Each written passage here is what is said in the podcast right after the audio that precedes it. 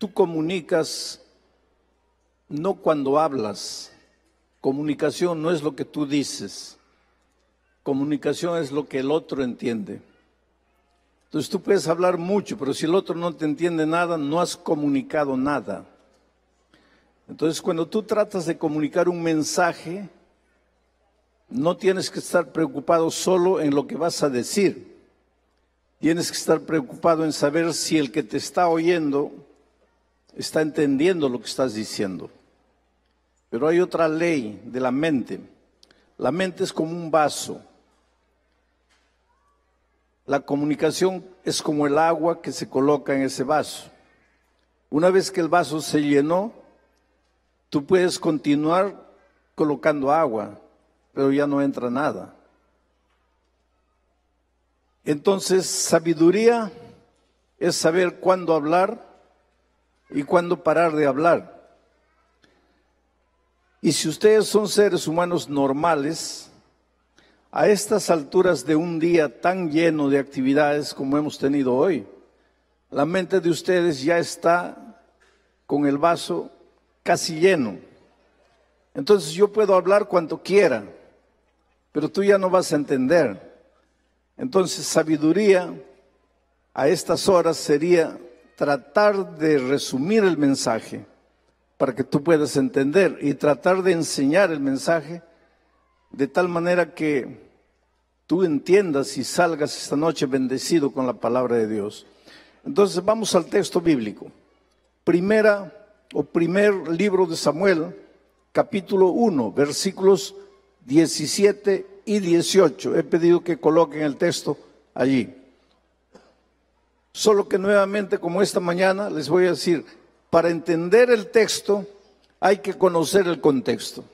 Tú no puedes entender el texto si no conoces el contexto, toda la historia, en qué circunstancias se dijo esto que está escrito aquí. Esta es la historia de Ana y antes de leer el texto te voy a contar el contexto. Esta es la historia de Ana. Ana fue la mamá de Samuel. Ana tenía un esposo llamado el Cana. Y Ana tenía un sueño, el sueño que toda mujer tiene. El sueño era tener un hijo. Ahora, hoy ese sueño continúa en todas las mujeres, tener un hijo. Solo que hoy no vas a entender el drama que ella vivía, porque los tiempos eran otros y la cultura era otra. Después de la entrada del pecado a este mundo, recuérdate que en Génesis 3:15, Dios le prometió a Eva que de la mujer nacería un hijo. Ese hijo sería el Mesías, el que golpearía a la serpiente en la cabeza. A partir de ese día, todas las mujeres soñaban no solo con tener un hijo, sino con que su hijo fuera ese Mesías prometido. En el pueblo de Israel, entre las mujeres, era considerado una maldición que una mujer no tuviera un hijo. La cultura era diferente. La presión de afuera para que una mujer tuviera un hijo, la presión de todo el mundo, era tan grande que algunas mujeres como Sara y Raquel, por ejemplo, permitieron que sus siervas se acostasen con el marido para tener un hijo, porque las leyes decían que si una sierva de una señora tenía un hijo con el esposo de la señora, el hijo de la sierva era considerado hijo de la señora. Ahora miren, cómo era la cultura de los días, porque es natural que una esposa no quiera compartir el esposo. Pero la presión para tener un hijo era tan grande que en el caso de Sara y de Raquel permitieron que la, la, sierva se acostara con el esposo para tener la posibilidad de tener, tener un hijo. Entonces, hoy día, con la cabeza de nuestros días, con la cultura de nuestros días, es difícil entender cómo las mujeres sufrían en aquel tiempo. Una de las cosas maravillosas de la venida de Cristo no fue solo que Él vino para libertarnos del pecado, Él vino para devolverle a la mujer el valor que el pecado le había arrebatado. Y lo hizo al nacer de una mujer. Los tiempos han cambiado. Las mujeres sufrían demasiado en aquellos tiempos. Y yo viajo por todo el mundo y todavía puedo encontrar en algunos países que me invitan a, comer en una casa, ahí están el esposo, están los amigos del esposo, eh, otros hermanos de la iglesia, y las hermanas sentadas en el suelo comiendo entre ellas. En pleno siglo XX. No se concibe eso en nuestra cultura. ¿Cómo es que a la esposa y a las hermanas las mandas a comer en el suelo mientras los hombres se sientan a la mesa a comer. No, se puede concebir, pero hay lugares en este mundo, hay países en este mundo donde todavía las cosas son así. Ahora, queridos, mi tema no tiene nada que ver con ordenación de mujeres. Ese no es mi tema. Lo que yo estoy queriendo que tú entiendas es cómo las mujeres eran presionadas para tener un hijo. Y Ana pues sentía esa presión. Entonces, como el, el zunzun que corría entre la gente. Mujer que no puede tener hijos, está, carga una maldición en la vida, pues toda mujer quería tener un hijo. Y Ana también quería tener un hijo, pero el hijo no venía.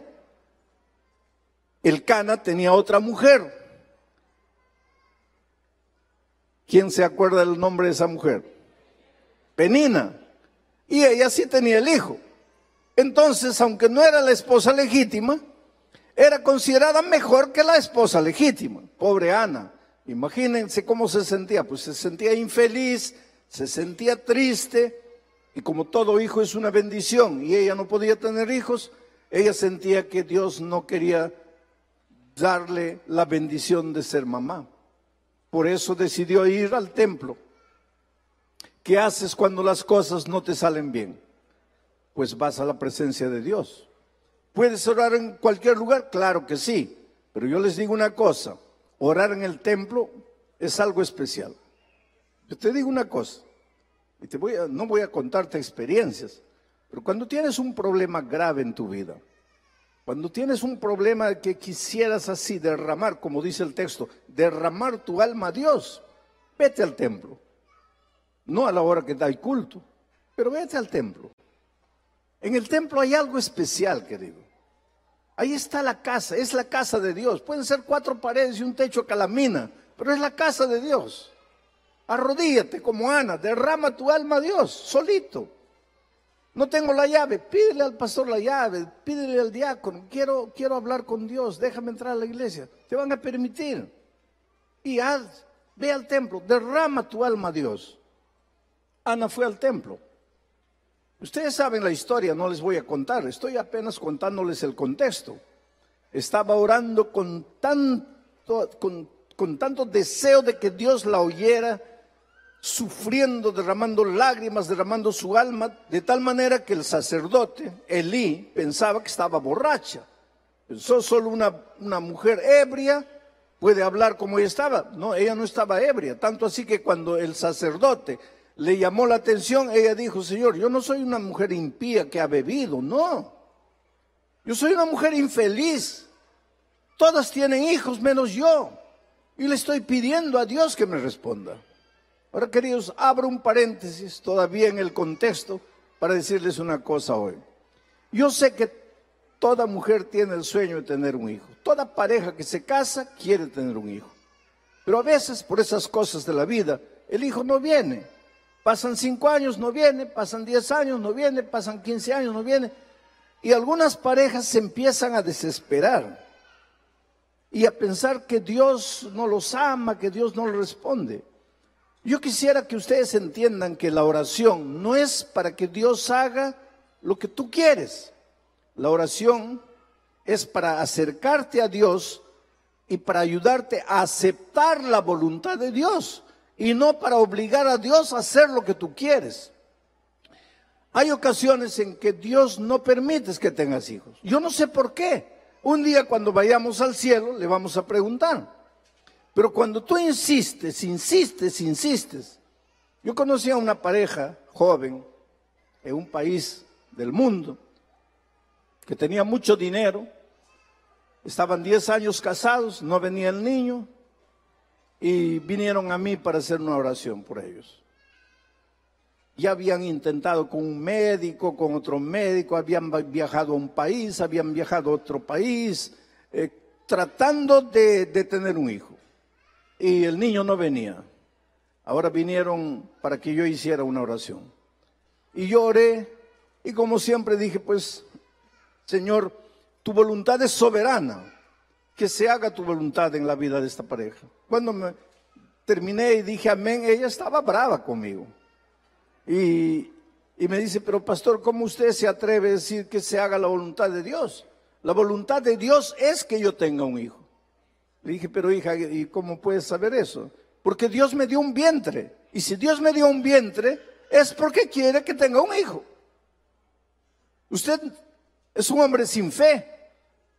Yo no vine para que usted diga que sea la voluntad de Dios. Yo creo en su oración. Yo creía en su oración. Eh, quiere decir, ella pensaba que yo le iba a ordenar a Dios que le dé un hijo. La oración no es para eso. La oración te acerca a Dios para aceptar la voluntad de Dios para tu vida.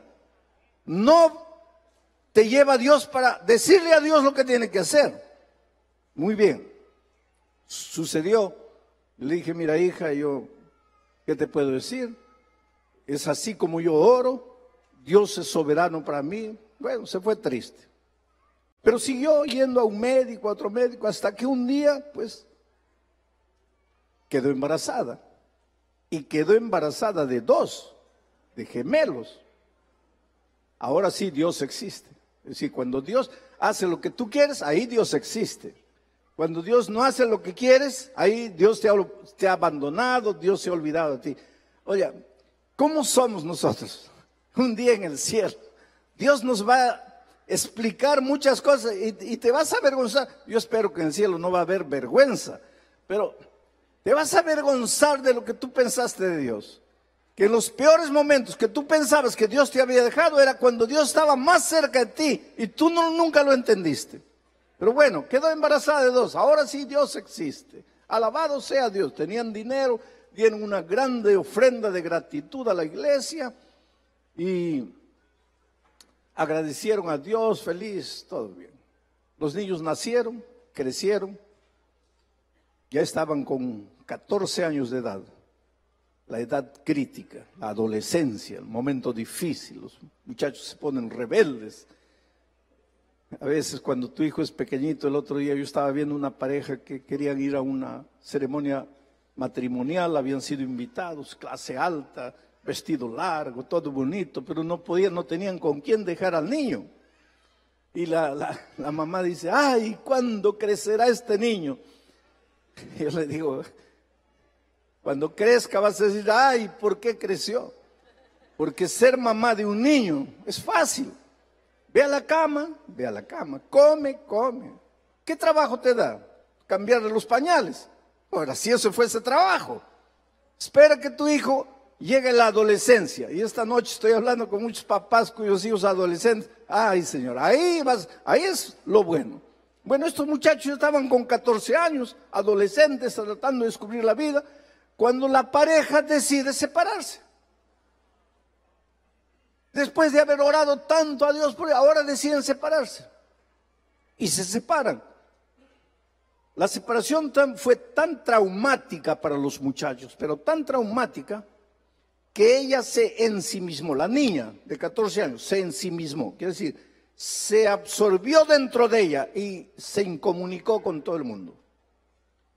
Y para el muchacho, el muchacho reaccionó de otra manera. Se entregó a las drogas. Con 14 años, un drogadicto de primera. Papás separados. Un hogar completamente destruido. Pero no solo eso. Una noche llega el muchacho, drogado a la casa, y viola a la hermana. Y la hermana, para proteger al, al hermano, que es su hermano, aunque la viola es su hermano, no dice nada, se queda callada. Pero algunos meses después descubre que está embarazada. Escondió su embarazo. Hasta que ya no pudo esconder más. Y la mamá le dice, pero qué, de, ¿cómo? Mi hermano me violó. Miren la tragedia de, un, de este hogar.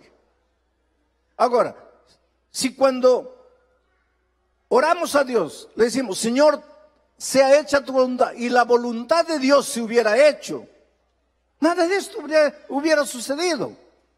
Por eso, querido, aunque las cosas no salgan como tú quieres, acepta el plan de Dios para tu vida. Oh Señor, quiero este empleo, este empleo, este empleo. Pero de repente ese empleo no es el plan que Dios tiene para ti. Dios tiene un plan mejor, acéptalo. Yo no entiendo por qué fracasó este negocio, estaba yendo todo bien. Es que ese negocio iba a ser tu perdición. Antes que se volviese rico, que abandonas a Dios, a la iglesia, Dios te encaminó para otro lado. Nunca vas a pasar hambre, pero no te vas a volver millonario porque el mucho dinero habría destruido tu vida, habría destruido tu hogar, en fin. Dios nunca se equivoca, Dios siempre sabe lo que hace. Pero vamos al texto porque ahora ya han entendido todo el contexto.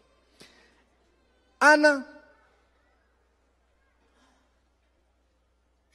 le dice, Señor, yo no soy una borracha. Yo estoy derramando mi alma, estoy orando. Estoy orando con tanta tristeza, soy una mujer afligida. Y entonces la respuesta del sacerdote es esta.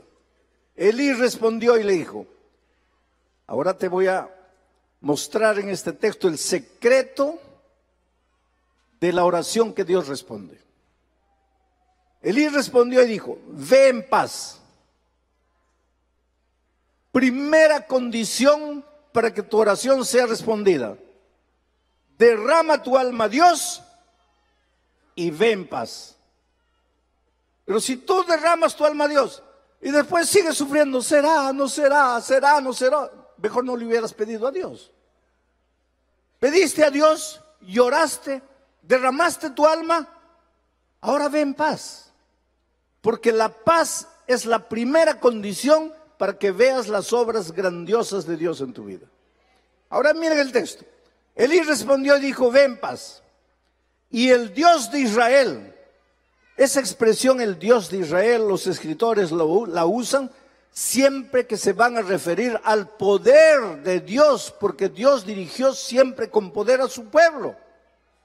El Dios de Israel, o sea, el Dios del poder, el Dios que abrió el mar rojo, el Dios que hizo caer maná del cielo, el Dios que sacó agua de la roca, el Dios de Israel. Ese es tu Dios. Ve en paz porque tu Dios es el Dios de Israel. Ve en paz porque tu Dios es un Dios todopoderoso. Ve en paz porque para tu Dios no existe nada imposible. Pero si tú crees, ve en paz. Ahora, si tú hablas con Dios crees que Él es todopoderoso, pero te vas sufriendo. No has creído. No es porque no tienes paz. No tienes paz porque no has creído. Y si no has creído, pues, ¿qué va a suceder? Porque al que cree, todo es posible. Entonces, ve en paz. Ve en paz y el Dios de Israel te otorgue la petición que has hecho. Vuelvo al original eh, hebreo. Porque para entender, el otro día una señora me dice, pastor, ¿qué estudian tanto los pastores en la, en la universidad? Cinco años de teología, después hacen maestría, después hacen doctorado. ¿Qué estudian? Bueno, entre otras cosas, aprendemos, no digo a leer, algunos aprenden, pero aprendemos a deletrear el texto hebreo y el texto griego. Yo soy uno de esos que aprendió a deletrear, no a leer a deletrear. Entonces voy leyendo así como el niño que aprende ma, ma, ma, ma, ma, está. Igualito yo leo el griego así, deletreando, pero entiendo. Y en el, en, en el original hebreo no dice, ve en paz y el Dios de Israel te otorgue. Elí respondió, y dijo, ve en paz y el Dios de Israel te otorgue la perdición que le has hecho. Es, una afirmación contundente. No es tal vez, no es, no, ve en paz porque el Dios de paz ya te otorgó lo que le has pedido. Pero si realmente tú crees que ya te otorgó, pues ve en paz. Ahora, si tú sales de tu oración sufriendo, tú no has creído. Aunque le has dicho, Señor, yo creo en ti, no has creído. Porque si hubieras creído, te irías en paz. Ahora, esta mujer, Ana, creyó tanto que mira, y ella dijo, halle tu sierva gracia delante de tus ojos. Y se fue la mujer por su camino y comió y no estuvo más triste. Ahora, ¿qué pasa si tú vas a Dios? Oh Señor, ayúdame en estas circunstancias, yo creo en ti, tú eres todopoderoso. Termina la oración, te vas, ya vamos a comer, no, no tengo hambre. Entonces no crees. Una de las condiciones para que Dios responda a tu oración, que tú tienes que creer. Y si crees, pues ya olvídate, ya, ya se lo... No dice, entrega tu camino al Señor, entrega tu camino al Señor, saca tu fardo y entrega al Señor y deja que Él lleve. Alguien me contó un día que estaba caminando con su camioneta ahí en la, en la, en la carretera y vio una señora cargando un, un fajo de alfalfa, pidiendo ride. Y él paró, la mujer subió arriba y seguía con el fajo de alfalfa cargando. Entonces él paró y le dijo, señora, pues descarga la alfalfa.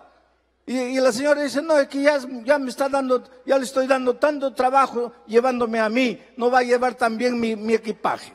Ahora, no seas tonto.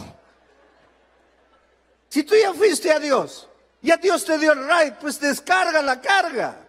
Saca la carga, que te vas todo triste. Has llorado, has sufrido, has derramado tu alma a Dios y sigues llorando. Ay, ¿cómo será? ¿Será? ¿No será? No tengo hambre, no puedo. Entonces, ¿para qué oraste? Ahora, para eso tienes que desarrollar la confianza en Dios. Y para desarrollar la confianza en Dios, tienes que aprender a caminar con Dios. Hermanos, yo agradezco a Dios por muchas cosas en la vida. Perdonen que muchas veces cuento muchas experiencias personales, porque las he vivido. Las he vivido, no las he leído en un libro de diez mil ilustraciones para predicaciones.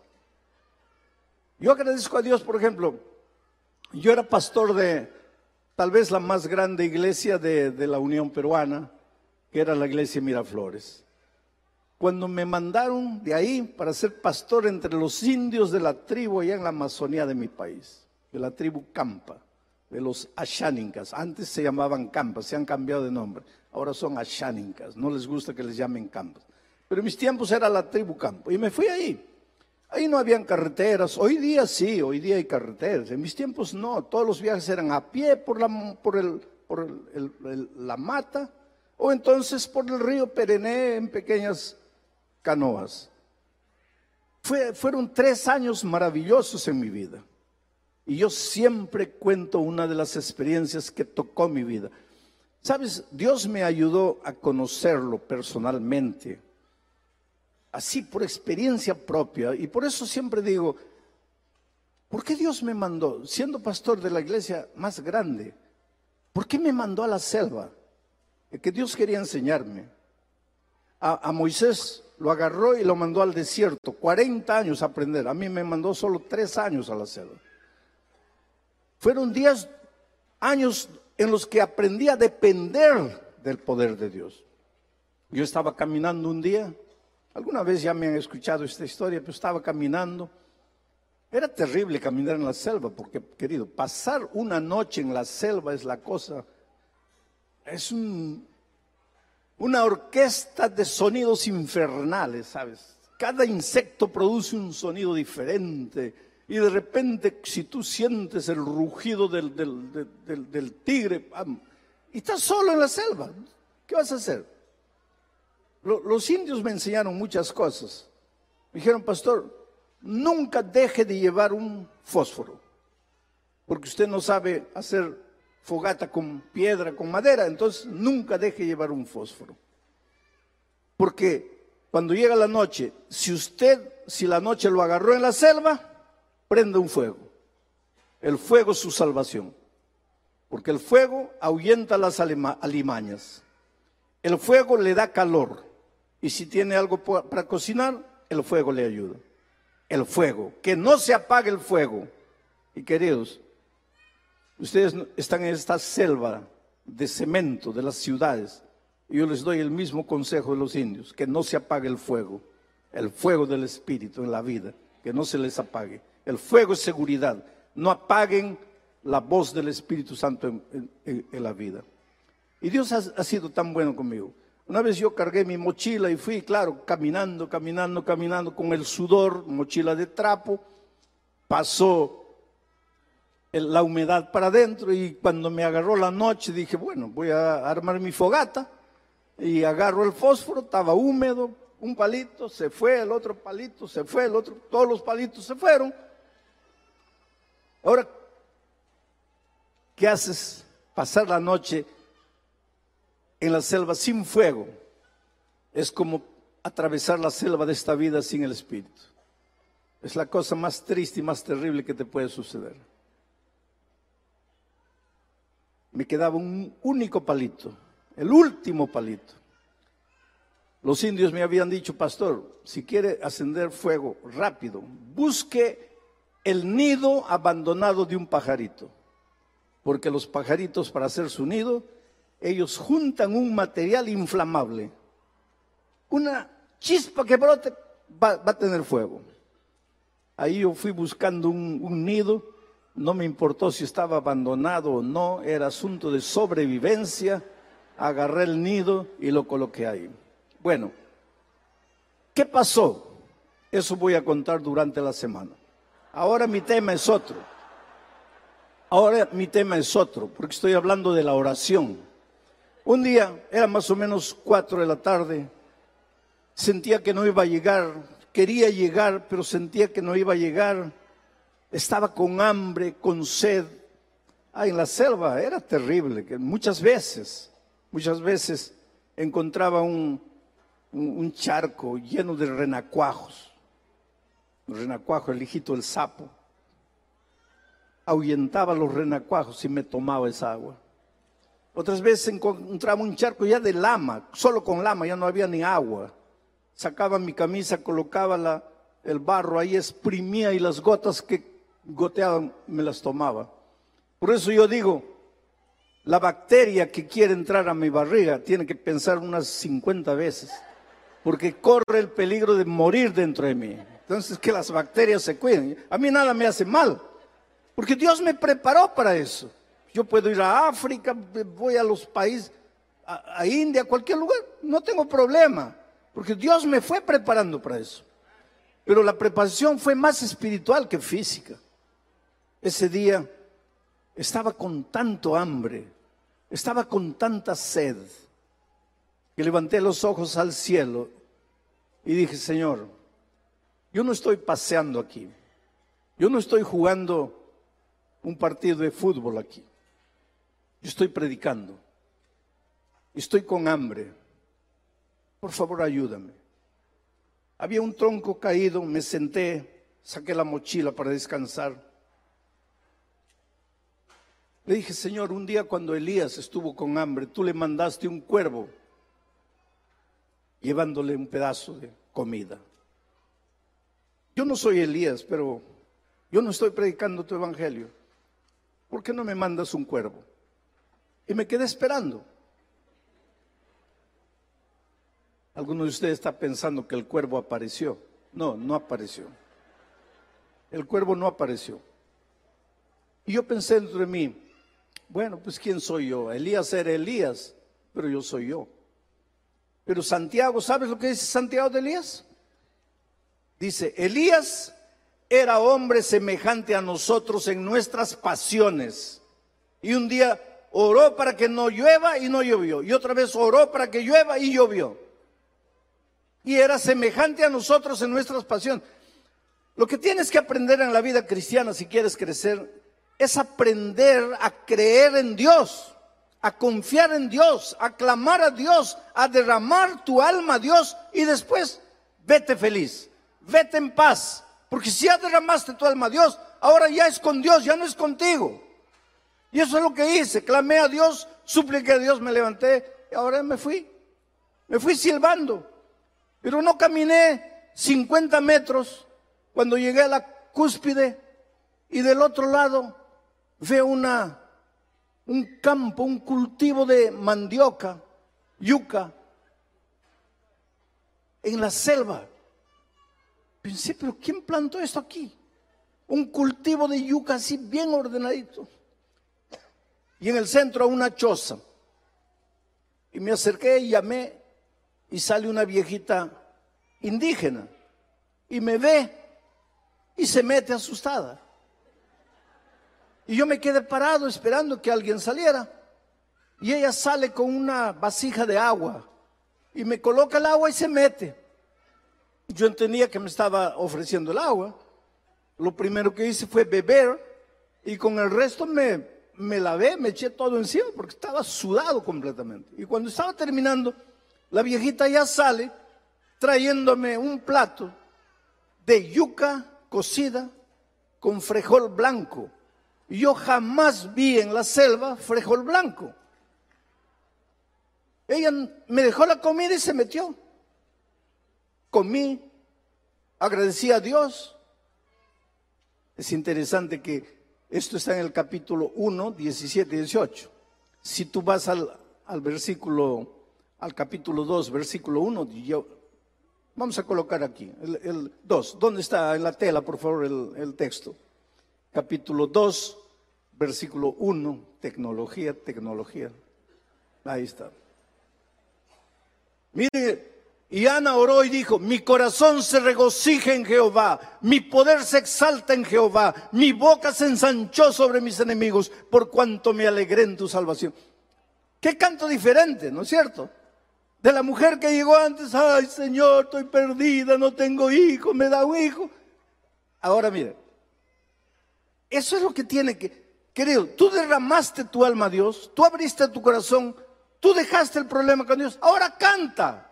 Ahora alaba el nombre de Dios. Yo estaba con la comida delante de mí. Solo me restaba decir, Señor, gracias. Gracias. Saqué un lapicero que tenía, le entregué a la viejita de, regalo y me fui. Me quedé unos cuatro o cinco días con, con los hermanos que yo iba a visitar. Y después cuando llegó el momento de regresar, uno me dice, pastor, yo lo voy a acompañar. Su nombre era Palomino. Me dice, yo lo voy a acompañar hasta el río y del río usted ya se va andando, no se va a perder. Le dije, sí, pero yo no quiero ir por aquí, yo quiero ir por allá. Me dijo, pero ¿por qué por allá? Por allá va a dar más vuelta. Sí, pero es que yo quiero agradecer a la viejita que me dio comida el otro día. ¿Qué viejita? Hay un campo de, un cultivo de mandioca ahí. Él me dice, pastor, por ahí todo es selva cerrada, ahí no hay nada. Yo soy cazador, yo camino todo eso cazando. por ahí no hay ningún sembrío. Le dije, hay un sembrío. La viejita me dio comida, yo comí, quiero agradecerle. No, me dice, no hay nada, pastor, vamos directo para el río. Le dije, no, yo quiero ir por allá. Y pues él fue conmigo para allá. Y llegamos al lugar. No había nada, no había, no había ningún sembrío. Y él me miró así. Le dije, pastor, no hay nada. Le dije, no, pero yo comí. Tiene que haber. Y él me miró así, me dice, bueno, pastor, está bien. No le digo, no, no está bien. Tú no me crees. Yo no sé si alguna vez te ha pasado algo, tú le cuentas al otro. El otro te mira con hasta, hasta con dolor, así como diciendo, pobrecito. Pero tú sabes que, que tú lo viviste. Es que la vida con Cristo es así, mira. Tú cuando llegas a tener una amistad tan bonita con Cristo, mejor no le cuentes a las personas lo que te ha pasado, pero no te van a creer. Pero yo les cuento esto porque es didáctico. Hay, hay historias que un día cuando me muera en un libro que se está escribiendo van a aparecer unas historias que, que yo no quiero contar en vida. Yo le dije, pero ¿cómo, ¿cómo lo convenzo a este incrédulo? Que yo comí aquí y me acordé del árbol caído donde me senté. Yo rasgué unos papeles. Le digo, mira, vamos hasta allá. Ahí estaba el árbol. Ahí estaban mis huellas. Ahí estaban los papelitos que yo cargué, que yo rasgué. Le dije, yo me levanté de aquí, caminé 50 metros, selva cerrada, no había sembrío de yuca. Pero hermanos queridos, yo comí frijol blanco, yo comí yuca. A mí no me importa qué sucedió. Yo aprendí. ¿Tú crees que mi vida ha sido mansa y suave y limpia así, sin espinas en el camino? No. Si he llegado hasta aquí, ya me he rasgado los pies muchas veces en las espinas de esta vida. Pero Dios me enseñó, yo tenía 25 años de edad. Dios tenía un plan para mi vida. Y Dios me enseñó, hijo, vas a aprender a vivir así, dependiendo de mí, mirándome a mí, esperando de mí. Yo tengo un problema terrible con la garganta. Y un día de esos yo le dije a mi esposa, si Dios sabía que yo iba a ser un evangelista, si Dios sabía que mi herramienta principal tendría que ser la voz, ¿por qué no me dio una voz fuerte? Y mi esposa, mujer sabia, me dice, es que si Dios te hubiera dado una, una voz fuerte, cuerdas vocales fuertes, tú te hubieras olvidado de Dios y hubieras confiado en tu voz. Pero para que siempre dependas de Dios y no de tu voz, Dios te ha dado esa voz. Dios nunca se equivoca. Si tú le pides y parece que no te responde, cree en Él, confía en Él. Yo te diría, si tú me preguntas, pastor, ¿dónde termina mi oración? Cuando tú vas y derramas tu alma a Dios, ahí viene, vuelve al versículo anterior, ahí viene la voz de Dios a través del, sacerdote. Ahora, hijo, ya derramaste tu alma a mí, ya lloraste, ya me suplicaste, ya me abriste tu corazón, ahora vete en paz. Vete en paz, come, duerme tranquilo. Pero ¿cómo voy a dormir con este problema? Pero ya no me has abierto tu corazón, ya no has confiado en mí, ahora vete en paz. Y el hecho de ir en paz y no vivir más atormentado con el problema es la prueba de que tú confías en el poder de Dios. Y Dios no te falla, queridos. Una vez el pueblo de Israel estaba muriendo de hambre, literalmente, no había qué comer. El pueblo llamó a Moisés y le dijo, Moisés, ¿para qué nos sacas de la tierra de Egipto? Allá estábamos esclavos, pero teníamos comida. Aquí tenemos libertad, pero estamos muriendo de hambre. Y Moisés fue a Dios y derramó su alma a Dios. Y le dijo, Señor, tú me ordenaste para sacar al pueblo y el pueblo está muriendo de hambre y yo no tengo que darle de comer. ¿Y recuerdas qué es lo que le dijo Dios? Ve al pueblo y dile que duerman con hambre, pero mañana temprano, bien temprano que se levanten y verán la gloria de Dios. Moisés no preguntó qué iba a suceder. Él se fue en paz y le dijo al pueblo, esta noche vayan y duerman con hambre, pero mañana levántense temprano, porque verán la gloria de Dios. A la mañana siguiente, todos se despertaron y abrieron las carpas, y durante la noche había caído maná del cielo, y el desierto estaba blanco, cubierto de ese pan que cayó del cielo, y ellos vieron la gloria de Dios. Tu vida está llena de problemas. Tú no sabes cómo vas a enfrentar las deudas que tienes. Te están amenazando que el lunes van a comenzar a perseguir a los que no tienen documentos. Estás literalmente de manos atadas. Tienes a un ser querido en otro país, no puedes viajar porque si sales ya no entras. No sabes qué hacer, tu hijo está en las drogas. Tu niña que nació y creció en la iglesia, a la que le contaste historias bíblicas, le cantaste antes de dormir, hoy día no quiere saber nada de Dios. En nombre de Dios yo te digo esta noche como Moisés. Llora delante de Dios esta noche antes de dormir. Y después duerme en paz. pero prepárate, porque mañana verás la gloria de Dios. Pastor, ¿qué va a pasar? Yo no sé, pero prepárate para ver la gloria de Dios, porque Dios es Dios de cosas imposibles. Esta noche yo quiero hacer una invitación para toda la iglesia. Si quieres decirle, Señor, ayúdame a ver tu gloria. Señor, ayúdame a confiar en ti. Señor, ayúdame, dame paz en el corazón. Quiero dormir tranquilo, sabiendo que ya derramé mi alma a ti y que tú eres mi Dios, el Dios de Israel que nunca falla. Mientras la persona que va a cantar está cantando, yo quisiera que tú te levantes y por los corredores venga aquí y vamos a hacer una oración de clamor especial por las necesidades, por los problemas que parecen que no tienen solución en la vida de muchos de ustedes. Dios que estás en los cielos. Hace mucho tiempo que andamos peregrinando en el desierto de esta vida. Muchas veces falta agua, muchas veces falta pan. Nuestra casa no está en esta tierra. Ya está en la hora de volver a nuestro verdadero hogar, de donde nunca deberíamos haber salido. A estas alturas de la vida ya estamos cansados, Señor. Y mientras estemos en este desierto, habrán problemas, dificultades, luchas terribles, sufrimiento, dolor, violencia, traición. Habrá corazones heridos, almas, almas desesperadas, gente que literalmente no sabe qué hacer, qué decisión tomar, a dónde ir. Esta noche hablamos porque tú eres un Padre que nunca falla. Hablamos contigo porque creemos en tu poder, porque tú eres el Dios de Israel.